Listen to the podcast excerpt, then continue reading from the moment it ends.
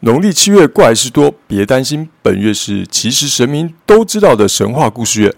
没事多听点，多听点没事，让云凤宫打杂工当当为你诉说神话故事，不用担心鬼话连篇，篇篇篇篇。Hello，各位亲爱的神友们，大家好，欢迎收听九月四号的《其实神明都知道》，我是云凤宫的打杂工当当。那这周呢，延续我们神话故事月的第三个故事。那这样说故事的方式，跟以前那种叙述事情的方式就不太一样啦。然后也邀请了香客来参加，算是一种现身说法。不知道哪一种比较合大家的胃口呢？总之不管如何，就让当当继续供了起。那这一集的个案主人啊，是当当一个认识将近二十年的朋友。那因为后来大家就各自忙碌一些事嘛，除了偶尔看看对方的 Facebook 打卡发文之外，其实哦，就比较没有什么特别的互动。只是这样看着看着，发现哎，他好像也是会去各大庙宇拜拜的一个人。那有时候也会写说一些什么灵修啊，呃，什么会灵之间的事情。那嗯，反正就各忙各的嘛，没有特别的互动或打招呼。只是突然有一天，在当当开始办事之后，好像过了半年多吧，他突然就是用那个 Facebook 的 Messenger 传讯息给我说：“哎，那我可不可以跟你要一下 Line？” 那因为很久没有联络了，然后突然来要 Line，我想大家都会很正常的防范说：“哎，他会不会是诈骗集团啊？”那十多年没联络，突然跟我要 Line，，会不会盗了我的账号之类的？那我就东问西问，然后你最近好像过得还不错啊，等等，假装很 gay 掰的去 跟他聊了一些资料，然后最后才确认了他是我那位朋友。那接下来就开始聊起到底要做什么事。他说电话一打来呢，他说：“哎，没有啦，我跟你讲一下，我想麻烦你帮我办神位。”耶。啊，哎，安神位，哎，这我没做过，我不会。你怎么找我安神位了？哎呦！我相信你可以的。或看你那脸书啊，那个你就不是有在那个吗？帮人家处理事情吗？就前一阵子我家那个搬家，然后神明从旧家请过来安坐之后，我每次在前面静坐，我就觉得哪边怪怪的。然后有时候会觉得神像的脸呃不是发白，好像还发黄，就很奇怪，不知道为什么会这样哎。那当当呢，当时先远观了一下嘛，那就是看一下他家呃有没有什么能量状况。然后那时候看到的画面是说。呃，是这样。我记得那时候看到画面，就是有看到一个穿衣服白色衣服的女生在那边走来走去。我说：“哎，你家有拜观世音菩萨是不是啊？”我刚看一下你家客厅，有看到一个穿白衣服的女生在那边走来走去。然后，不然你先拍一下神明厅的照片给我看看好了。那我朋友阿当安就赶快传过来给我看嘛。然后照片一传过来，我说：“哎呦，靠腰坐中间位置的还真的是观世音菩萨。”那呃。只是说，呃，知道说巧合吗？反正就是观世音菩萨在那边走来走去。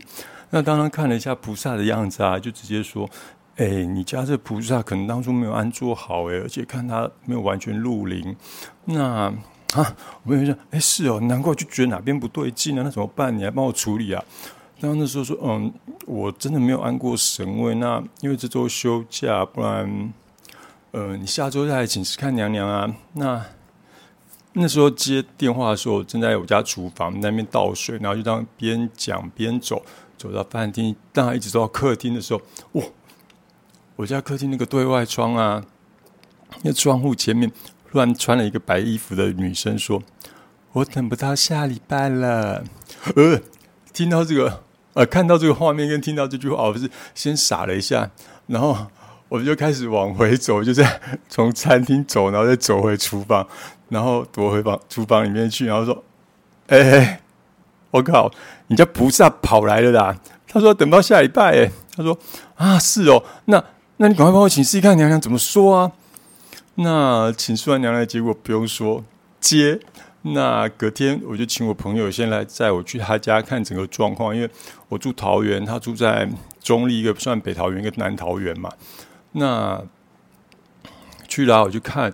我大概了解为什么菩萨会说他撑不到下礼拜，那那是属于另外一个风水的医术啦。那就这样子回来之后，我隔天还是隔两天，我忘，我记得他联络我的时候是礼拜三，然后礼拜四去他家看，然后好像到礼拜天一直就去他家整个重重新帮菩萨安坐。那当然，后来就会讲一些比较客套的话。哎呦，你放心啦，我相信你啦。我们都认识这么久了，我相信你可以的。我说，嗯，当然就讲，嗯，不是啦，也不是说不可以或怎么样，就是这周刚好休息，然后所以我又没有处理过。你说安神位，我没有认识这么久，这这么重要的事，我也怕处理不好啊。他就说，哇，你不用担心，你来处理就对了。凡事都有第一次，你也需要提升啊，这是你给你提升的机会。放心，我相信你。呃，其实当他每次听到这样的说法，就是也蛮感谢的哦，因为也是有时候一个怎么讲，什么都不懂的，还算是毛头小伙子，然后也还在摸索中。朋友愿意相信我，让我去尝试。那他家菩萨更亲自飞过来说：“我等不到下礼拜了。”那我就只好请示一下娘娘怎么进行，然后怎么流程要怎么做。那这样子确认下来哦，流程好像十五到二十项吧，就是十五。那从昭告，然后还要诵经。我记得好像在设结界，然后要把神明请出座来，然后再净化神龛，然后再净化完，好像有水晶跟火镜，我忘了。那总之，一直到最后安坐的时候，大概剩下最后几个流程的时候。突然卡关了，就是神明已经安坐了嘛？那安坐完之后，就把水果那些也放上去供着。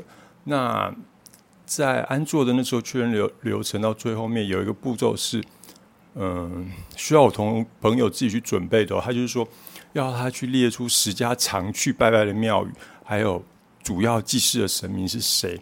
那当天呢，要焚香对天奉请这些神明前来一起共襄盛举，也就是祝贺他们家的菩萨搬家，还有入伙安坐。那这是他们家菩萨特别要求的流程。那时间庙宇呢，也是他们家菩萨的低标。那其他我可以处理，但是这时间庙宇，因为毕竟我不是住在那边的，我也不是我朋友，我就比较不清楚，就要求他自己列。只是呢，安坐当天一直到这个供嗯供品上完，要请神明来共襄盛举的时候，我朋友才跟我说：“哎，我怎么办？我在那边洗啊洗的，好像不到时间呢。”我心想：“靠，你这时候才跟我讲，哎，真的没有？那不管啊，反正你这边有写多少，就先请再说。”那当当呢，当天呢，就跟着他们一起奉请这些庙宇的神明前来哦，就一间庙宇一间庙宇的嗯。念，然后再说主持神明是谁，然后请他们到呃内力的这个嗯某一间宅府里面来共同庆贺我们菩萨入伙安坐这样子。那只是好想说神明来要一些时间嘛，就等了五到十分钟，然后再慈悲请示菩萨，哎，菩萨不好意思，这样 OK 了吗？就不会。那朋友说：“哎，这样这样。”我说：“嗯，没有哎，不行哎。”那再请一次，刚刚又再到阳台那边，然后再就是对天，就是呼请众神明前来协助帮忙，让共襄盛举。然后又再去保不还是没过。哎呦，然后这时候菩萨就说：“哎，你可以请你们家娘娘啊，帮忙请一些神明过来啊。”我心里还想：“哎。”不对吧？这种事应该是你们自己巧，怎么会来跟我讲？那那时候我内心就心里想一下，娘娘跟娘娘说：“嗯，哎，娘娘，你你你可以用你的名义，就是帮他，就是邀请一些神明过来嘛。”那娘娘那时候没有特别回应我。那啊，现在娘娘居然跟我说：“我是要看看你这种就是临时出状状况的状况，你自己要怎么解决？”那。我一请、二请、三请没来，最后我受不了了，因为娘娘也没有要帮忙的意思。那他就说，我就想到啊，对了，以前掌门有跟我说过，如果如果入了某一个神明的门下呢，就等于是可以请众仙班的某些神明来协助帮忙一些事。那我就想到这件事，那我就。焚香，然后又再一次祈求说：“天上众神啊，弟子某某某啊，现在在那个某某人家，那已经在这边半个小时了。那我也是那个某某神明的门下弟子，那就请各位名列仙班的众师兄们一起前来这边，然后一起共同庆贺我们这边的菩萨入火安坐，感谢感谢。这时呢。一讲完，当当刚好想上厕所，就急着先去上了下厕所。上厕所出来，朋友居然笑着说：“哎，我刚叫我妈去慈杯圣杯了，圣杯了，你不用紧张。”我说：“哦，我靠妈，就是原来哎，就是用这位某某神明的名义这么屌，然后就是就请了中压线班的那个师兄们来协助哦，然后也就是。”正式的昭告入了这个神明的门下了，他们常常就是会用这种推坑的方式，我把你推到某个呃公告的地位去。那你要说这个菩萨好时髦吗？还要办个露出 party，然后邀请众家神明，还有一定的数量神明来这边庆贺才行。那其实呢，这也不是说他 fashion 哦，就是说过往有时候有些人啊，他们买了新宅，入住新居，就会有搬桌请。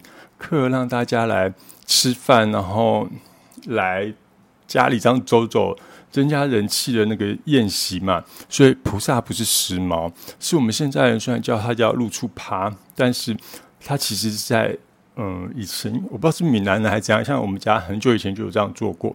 那总之这是一个有传统的老人家，也就是说菩萨就是一个很传统的人。那就像当当也常讲啦，这些在上位的都是老人家，而且是爱热闹的老人家。然后本来心里放下一块大石，到这时候呢，朋友说：“哎，我跟你讲，等一下我大姐会过来，她她就住在我们呃这栋楼楼上。那她有一些问题要问你，你先休息一下。”我跟你讲啊，怎么还有这一趴？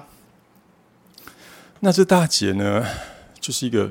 有备而来的概念哦，因为她手里就拿着一张 list，然后上面写了几项事情，然后就一项一项的 checklist 来问当当。那其实她之后也是非常的就是盯紧，就是一项一项的问，然后一项一项的记下来。记下来了之后呢，比如说像呃要拿什么颜色的衣服，然后。放到什么时候他会记好，然后等到时间到的时候呢，就会请我朋友来找我拿，我都不用去想说，哎，这谁的衣服怎么还放在这这样？那总之呢，他最后要请我帮忙，就是说他们家有请了黑面妈祖，那想说也过去顺便看一下有没有什么要调整的或什么要注意的。那另外呢，他有提到一个部分，就是说他先生跟人家合伙开店，那最近有出了一些状况。那就是说，跟他合伙的人呢，弄得有点僵，那客人也变得比较少，看看有没有什么方式可以改善的。那我一上楼，一进门，门一打开，还没走到神明厅，我就听到有个声音从里面传出来：“哎呀，我在这里住的很好啊，但就是热了点哦。”那当他想，呃，哎，你家妈祖说是有点热，是怎么回事啊？哦。有点热，不对啊！那神明厅有对外窗，诶，热，我们是觉得还好啦。那后来走去走进去看，原来是因为这个神明厅，它虽然有对外窗，但是就是一般的那种窗户。那因为有一点点西晒，所以呢，妈祖就觉得哎有点热。我说妈祖，嗯，原来你怕热。那妈祖也很有趣，就直接说了一声啊，没关系啦，你就帮我安个水镜就好了。我心里想，水镜，水镜，什么是水镜？我转头跟他解说：“哎，你家妈祖说安面水晶就好了。”可是内心又想，什么是水晶？我不知道。他们又给我出考题了。那开店的部分呢？后来就是有去店里看了看嘛，发现他们店里的中心点的能量是分开的。那这主要是因为他们后来有做了一些隔间，那就把一个办公室开了三个门。本来想说方便大家进出，那没想到啊，这。门一开，开了三道，那就把前面跟后面的能量切成两半。也就是因为这样子哦，有一些分歧就产生了。后来呢，这三找了一些时间，找了个时间去安那个风水摆件嘛。那娘娘也教了一个方式，把那个前后分开那个能量，整个把它嗯粘回来，然后嚓弄在一起。那最后有一个蛮特别的步骤，是安安置一只蛮大的貔貅。那安了两只。一个嗯，算了，不多说。反正呢，当当当要离开那个店的时候啊，赫然发现，哎呀，居然有土地公在他姐夫那个店门口啊，就是有点像祈福神那样在洒水祈福的那种感觉。我就觉得哎呀好有趣哦。那时候我就问面问一下，哎，你姐夫有在拜土地公吗？他说，我跟你讲，我姐夫本来不信这些，后来是我大姐跟他说，你宁可信其有，不可信其无。你开店哦，初二十六还是到邻近的那个土地公庙去拜拜。那我记得他昨天才去拜过吧？我想哦，难怪，因为你平常去跟神明有参拜高官，跟他把干净，他在必要的时候就出现。因为我就看了那个土地公，就出现在他们店家门口那边，在里面观望着里面发生什么事的那种感觉，那就是神明都知道，他也来这边瞧一瞧。那我记那时候在去他们店家之前呢，那姐就又跟我聊了一下。她这次反而是问我说：“哎，那你有没有看阴宅风水？”我说：“嗯，没有哎，我这我没看过。”那他就叙述一些状况嘛。那我就说。嗯，我可以去看远观一下那个能量状况，看是怎么样。那我说我看到的状况是，比如说面对坟墓的某一次，有一些黑影啊，或什么东西挡着。那他就想一想，哎，好像真的有。那还有，我就说，那这个黑影呢，有可能会代表说后代的女性可能会有一些找不到原因的疾病。她听了听没有回应。那我想说，嗯，是我讲错了吗？那我就说，嗯。我这是单就那个阴宅的整个能量来看啦，那就是会有你，可能就是会有这些状况。那后来大姐还是单刀直入的问说：“那你可以帮忙看吗？”我说：“哦，这个，嗯，这我不太确定诶。我想说，哎，不对哦，这个好像有点短张的代际，我就不敢乱讲。然后就说，呃，我想说，那这个我可能要回去请示一下娘娘哦。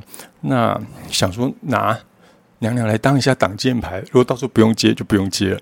那这时候黑面妈祖啪又窜出来，又说这样，又讲了一句话说：“啊，没关系啊，那个妈娘娘那边我来处理。”我自己就也白痴的就脱口而出说：“哎，我跟你说，那个你家妈祖说娘娘那边他会处理，那我想应该没问题啦。”后来讲一讲不对，我这句话一讲，我就自己帮自己挖坑了，我自己帮自己推坑了，因为。如果娘娘不同意的话，某种程度 我又这样子讲了，那这样子就对黑面妈祖又有点不好意思。总之，以后没事少说话，少说话没事。那回程呢，我朋友就跟我聊了一个他姐姐这些另外提的问题哦。我说：“哎，你好像说对，我记得我当初姐夫妈妈好像有身体有一些状况，但是一直找不出原因。”我就想说：“哎呦，当当啊，你可不可以真的少说点话？”不要这些事情老是被你讲中，这样。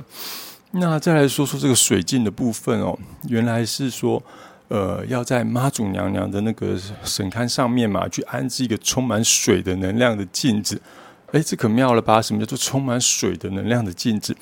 那施法的当天呢，就是基本上神明厅内都不能动明火，然后呢，要用。打火机或者是要点香的时候，我都必须要到神明厅的外面去处理。那怎么让镜子里面充满水的能量？就是必须要靠娘娘来帮忙挑日子。那当时是把天上的水汽引到镜子里面去，然后再把整个光弥漫着整个空间。也就让那水汽呢呢弥漫在整个神明厅里面，最后还有用仙山取来的龙泉水，好像还有用端午节的午时水，把整个空间再重新洒进充满水的能量。那再把这个水镜呢安置到妈祖的上方去，这就是所谓的水镜哦。又学了一课。那至于安水镜呢的时候呢，因为他们刚好在安水镜的前一天还前两天，那有把祖先牌位请回来嘛，然后娘娘就交代在安水镜的仪式的时候呢，祖先牌位的部分也要再另外处理哦，这是祖先他们要求的一些仪式，所以呢，就在当天也帮忙的把祖先希望能增加的一些仪式追加进去。那接下来当然就是处理完了，我就要直杯确认嘛。我先确认说，哎，妈祖娘娘水晶案做是否圆满？好，圆满的话给圣杯，圣杯。然后呢，祖先希望能增加的一些仪式呢，是否圆满？那好，也是圣杯。那我就请姐夫进来直杯，毕竟他是一家之长哦。那妈祖娘娘那边她一次就 OK 了，只是祖先的部分一次没杯。然后想说，嗯，怎么会这样？还是再保一次，又没杯。我想说，哎，不对啊，我刚刚明明有确认，怎么会没有背呢？后来我听到祖先他们说要等一下，有些事情在讨论。我说，哎，他们好像说先等一下再拔。那过了一阵子，五到十分钟又过去了，姐夫在此还是没背。我心里想，哎，不是说过一阵子吗？突然我听到里面传来一个很大声斥喝声音：“给我搞鬼了！”我就说，嗯，这姐夫不好意思，那个好像他们叫你要跪下指。然后一阵闷闷就从里面传出来，哎，瓦郎拢跪了，哎，个人个不跪，个搞起来。我说，嗯，这句话我没有转述哦，因为我心想，我会跪下，是因为我如果要一直拔，一直拔没拔成功，我跪着捡不会比较方便，并不是。呃，好，我不多说。那后来呢，姐夫就跪下来，然后拔不会跪下来之后直接圣杯。哦，这真的是还蛮严格的，就是祖先哦。那后来有有问了一下，就是说他爸爸确实也对他十分的严格，在小时候常常啊，就是做错一些事就打打的，那也是啦，难怪人家就是严父嘛。然后就他姐夫的成就其实也蛮好，但有些事情也是条条框框的，跟大姐一样，就是一个一个 checklist 的都要做得很清楚。那接下来呢，要做的事情就是所谓。阴宅祖坟风水的问题了。那当时呢，我记得大姐跟我讲到有关于阴宅的这个部分哦，她是说，因为当初他们公公有买一块地，那也盖了祖坟，那希望呢，就是呃之后子孙都能就是往生之后都住到祖坟去就好了。那祖坟的坟墓盖好了之后啊，他就先相等于是将姐夫大公嘛，就是。先，呃，他的阿公跟阿妈的骨灰坛先迁了进去。那没想到没有迁没事，迁完之后，公公突然突然身体开始出状况。那大哥就是到了不到一年的时间，突然因故身亡。这就他们就觉得奇怪，想说，哎，有这机会就请示一下娘娘。那他们那时候问的时候，刚好快到清明节嘛，那就是说，当然就说，哎，那不然你们去。扫墓的时候，就拍一下那边的影片，让我看看看是什么状况。那因为我如果远观的话，看见坟墓中间能量是被切开，看会不会有什么呃东西是挡到或什么之类。那就是拍下影片，我整个看过，或许会有一些想法，然后就可以在寝室娘娘。殊不知，他影片一拍来，就这样绕了一圈，就单独一个坟墓在那，四周全是树木。我心里想，呃。居居不知道怎么办。原来他们买的这块地算是在一个山丘，要走到里面去哦。那清明时节扫墓的时候，他们其实有时候也会有点忘记要怎么走。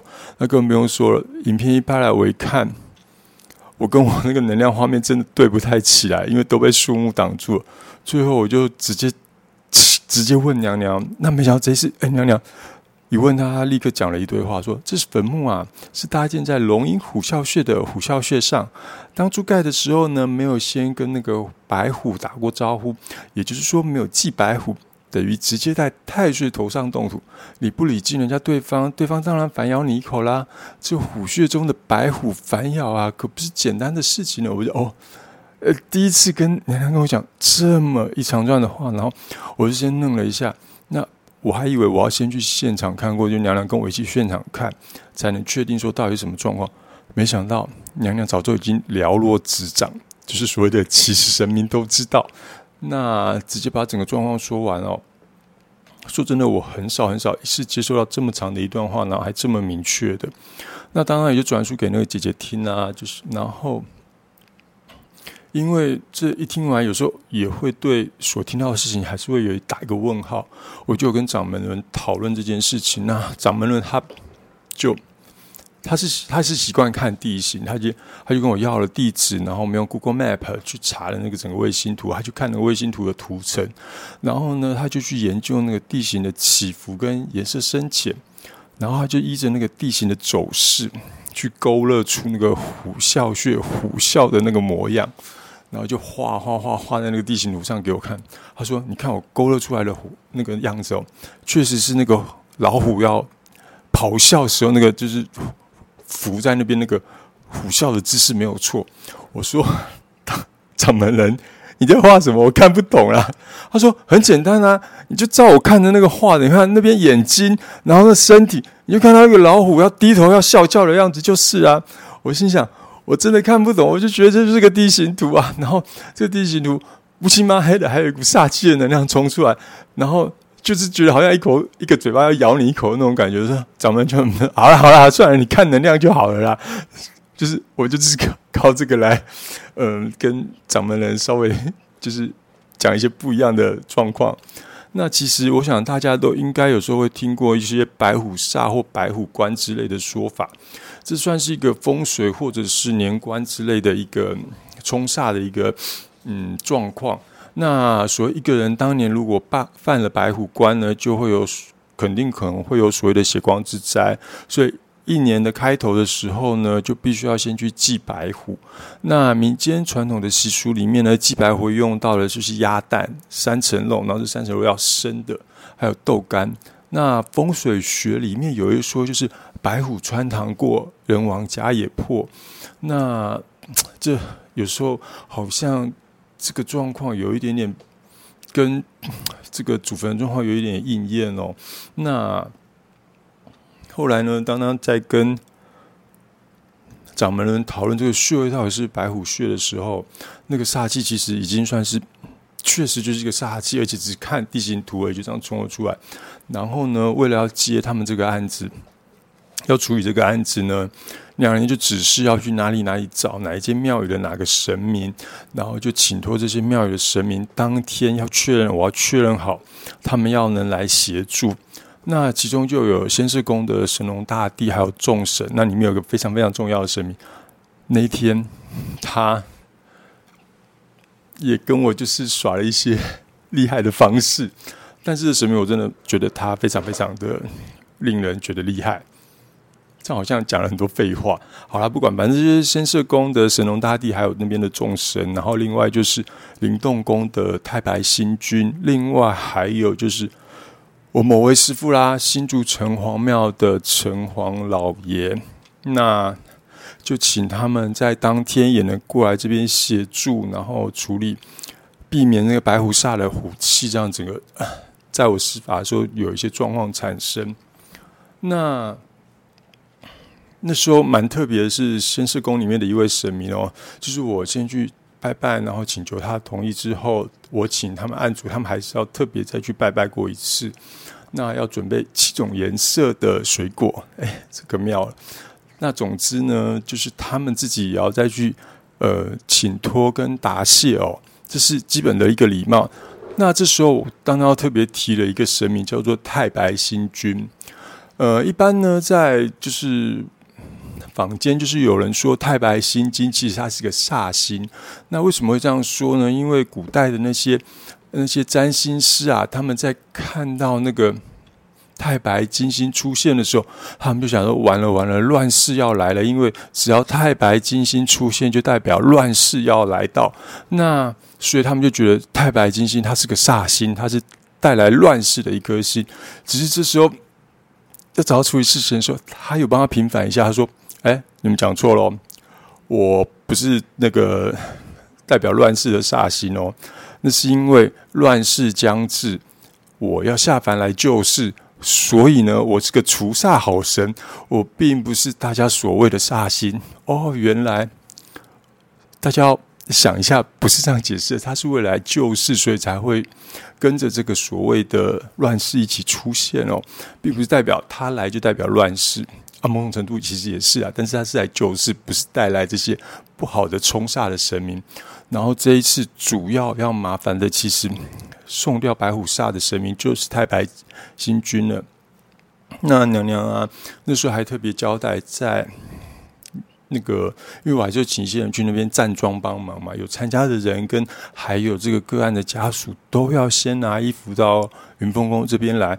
那在当天呢，我必须要摆一个莲花阵，然后是用嗯，是用呃八盏莲花蜡烛，然后设置一个八卦阵，把衣服都放进去，再用符压上去，避免说有点类似是替身符的概念，那避免这个煞气再回冲进去哦。那就这样，我们一行人就到北部的某个山区，然后就这样一路上山。接着呢，当然就在那边摆那些东西，然后起坛，然后呢也确确认了协助了众神都到了之后呢，才开始就是进行后续嘛。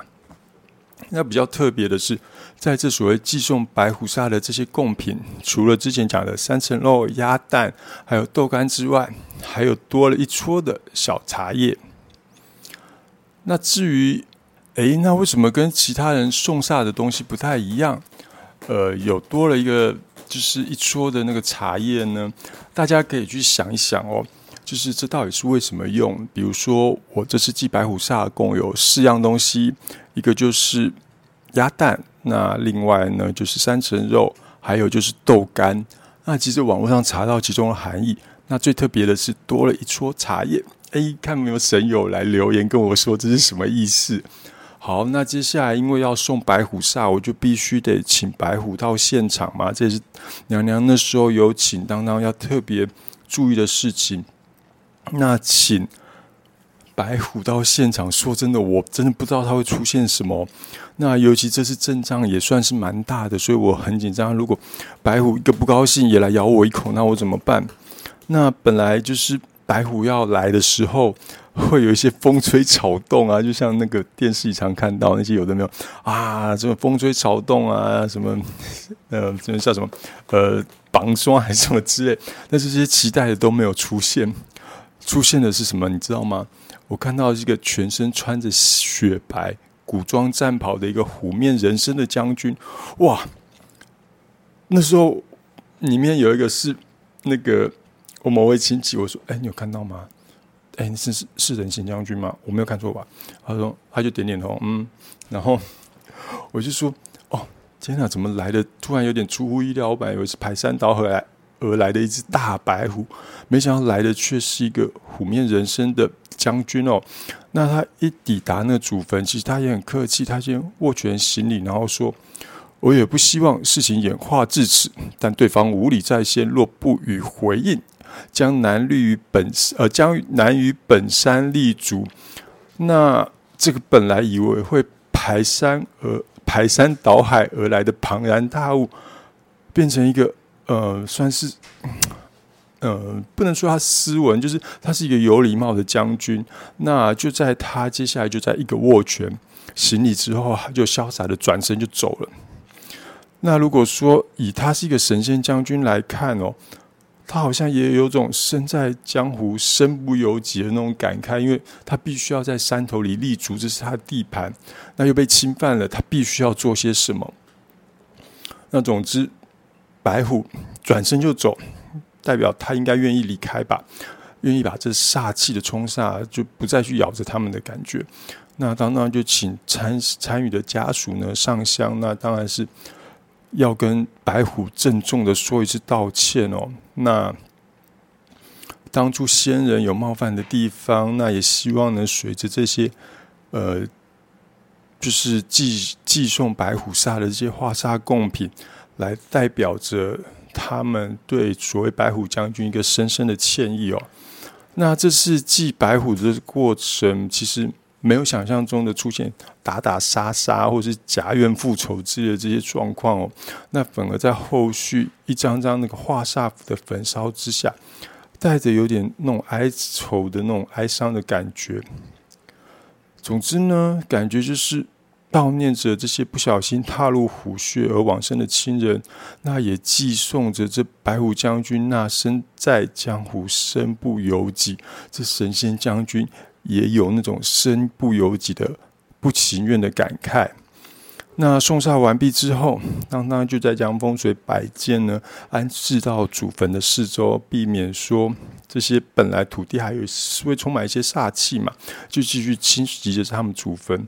那每安之咒，那也必须要把我的查克拉关到里面去。那除了关到里面去之后，也要把。这些四周的风水摆件做一个连接交错，然后才能形成一个强有力的屏障，再去守护他们的祖坟。仪式最后呢，当当就前往，就到前面去，谢谢各位协助的众神啊，也就请众神能离去。然后最后，我们当然就是回家啦。那没想到这将近二十年没有见的朋友。居然呢，让当当一路从安神位、居家风水、店家风水、安置祖先牌位，再到所谓的阴宅风水，一个一个从阳到阴的整合，全部都看了。好啦，这就是神话故事月的第三话。那要说什么呢？神话故事，白虎将军，这真的是我从来没有想到的事哦。好啦，那总之这次的神话故事说完了。我是云峰宫的打杂工当当，我们下周见啦，拜拜。